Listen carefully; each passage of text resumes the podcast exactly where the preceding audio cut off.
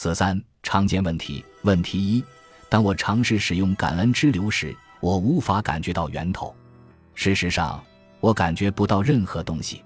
是哪里做的不对呢？使用感恩之流却没有立即感受到任何东西，这很常见。对我们大多数人来说，感恩的器官就像一只睡着的脚一样毫无用处。在它再次发挥作用之前，你必须练习使用它。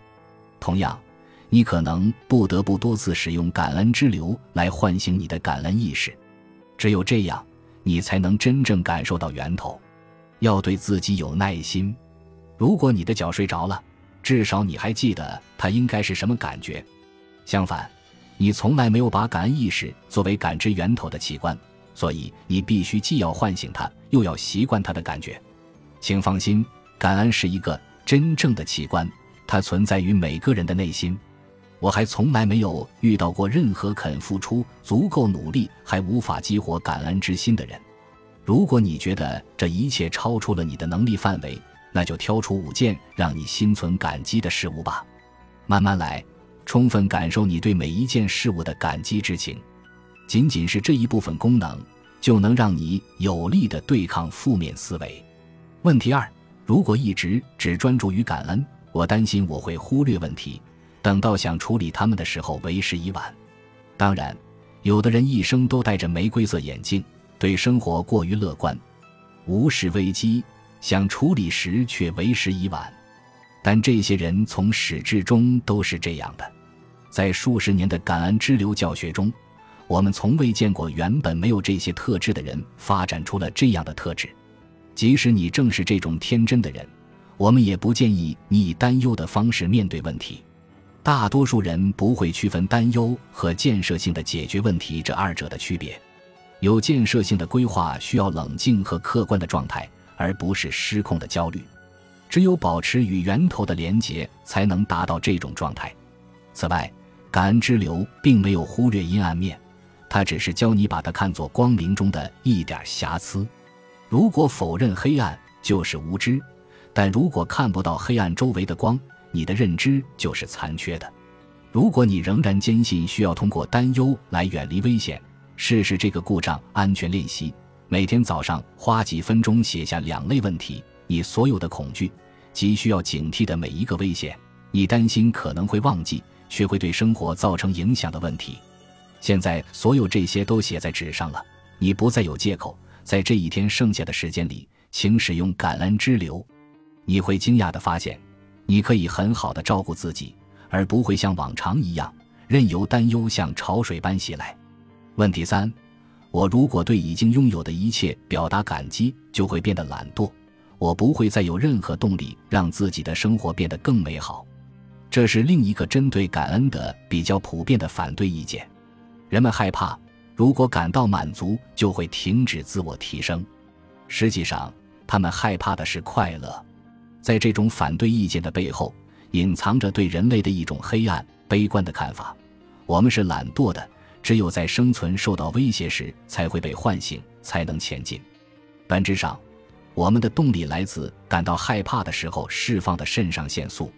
不可否认，肾上腺素是一种强大的能量来源，但问题是它只是一种体能的来源。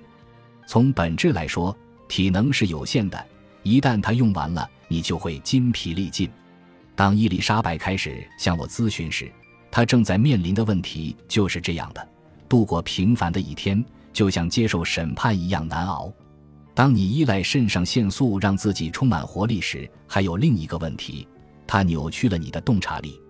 你把所有事都视为生死攸关的大事。为了持续刺激肾上腺，你就不得不去寻找风险越来越高的情形，这会引发各种糟糕的决定。如果有一种能量系统，能让你在没有戏剧性事件发生的情况下依然保持动力。这样一来，你就不必觉得每件事都生死攸关，不是很好吗？那么，你就可以同时感到快乐和有动力。对大多数人来说，这种状态似乎是不可能的，但事实并非如此。你随时都可以获得无限的能量，它不是来自你的身体，而是直接来自源头。与源头连接的关键就是感恩之流。问题四。当你说源头关心着我们，并总是以我们的名义运作时，听起来就像源头具备人性的特质。这是一种现实的思考方式吗？我们已经说过了，但这一点值得重申：源头的本质远远超出了人类的理解。但我们不一定非要完全理解它才能与之连结。将源头人格化会触发我们的情感，让我们感觉这种关系是真实的。所有的宗教都在以自己的方式将神灵人格化，以达到同样的目的。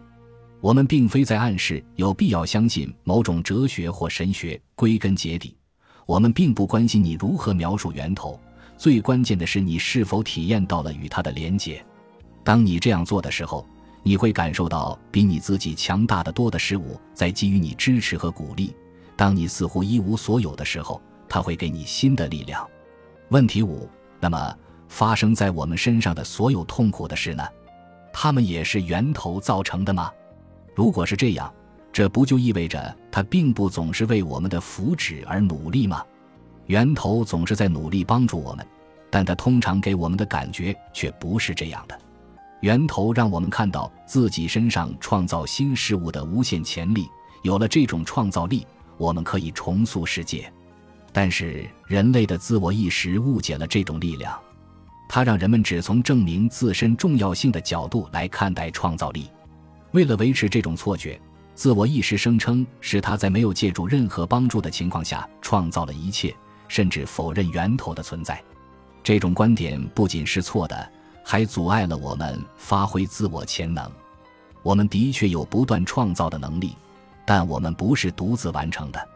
人类在这个世界上创造的任何一种新事物，无论是新生命还是新科技，都使用了源头的无尽能量。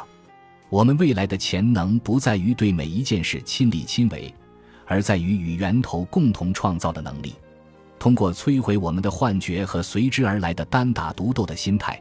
源头毫不留情地迫使我们认识到这一潜力，它不依靠逻辑分析，而是用真正发生的事件来告诉我们这一点。它将我们不想要和无法控制的事件带入我们的生活：疾病、失败、被拒绝。这些事件带来的痛苦让我们屈服，迫使我们承认自己不是宇宙中最强大的力量。这其实也是一种恩赐，它打开了我们真正的更高潜力。我们与源头的伙伴关系，这揭示了逆境中隐藏的更高意义。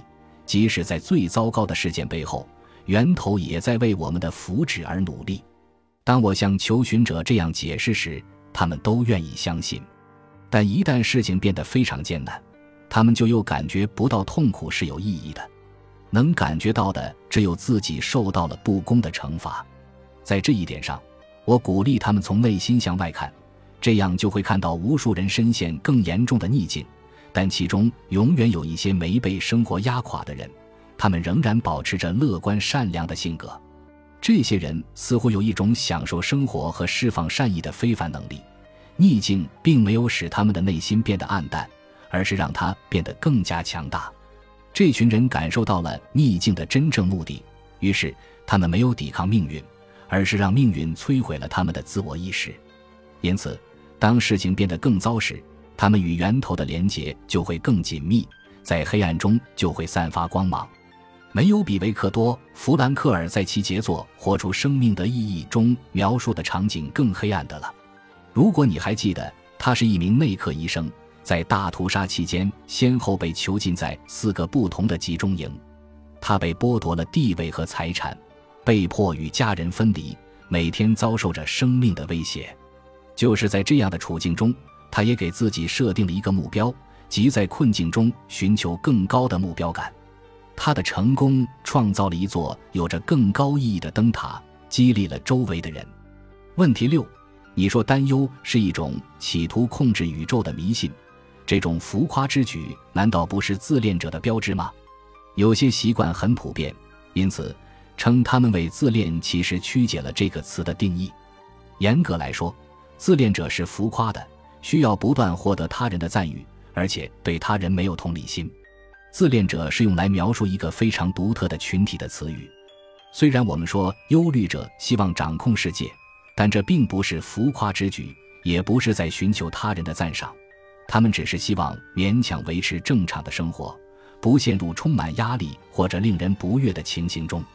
不管是最爱吹嘘的人，还是最为谦逊的人，几乎没有人不承受忧虑之苦。在内心深处，我们都害怕宇宙远远超出我们的掌控范围，而且，我们以一种非常原始的方式，向似乎唯一能提供权力感的行为——思考，寻求庇护。而矛盾的是，正是在这种时候，我们的思维陷入了无法控制的忧虑中。只有相信源头是生活中一切事件的肇始，我们才能找到内心的宁静。当我们变得浮夸时，这也是唯一让我们重回正常视角的方式。问题七：我可以把源头视作上帝吗？答案是可以，但是没有必要。我们刻意用一种不违背任何宗教信仰的方式来定义源头。这使得有宗教信仰的求寻者可以自由地将源头定义为上帝。我们发现，无论他们如何理解上帝，感恩之流都会驱散负面思维。另一方面，很多人都有自己的精神指引，但他们并没有加入有组织的宗教。对他们而言，源头的概念给他们已经有过，但可能没有明确定义过的体验取了一个名字，一种万物都由仁慈的宇宙赋予的感觉。这种新的关注点加深了他们的感恩意识。随之而来的便是从负面思维中解脱出来。你可能会想到，有一群人会反对源头理念，仅仅因为它与神奇有关，无神论者。但无神论是意识思维的产物。无论一个人有意识地相信什么，他的无意识都会以自己的方式看待世界。卡尔·荣格在他对梦、宗教意象和神话的研究中，出色地揭示了这一点。而无意识则存在于一个通用符号比逻辑更为强大的世界里，源头就是其中一个符号。当无神论者使用感恩之流时，他的无意识会体验到宇宙的无限给予，这就是他获得心灵的宁静的所需条件。本集已经播放完毕，感谢您的收听，喜欢请点赞关注主播，主页有更多精彩内容。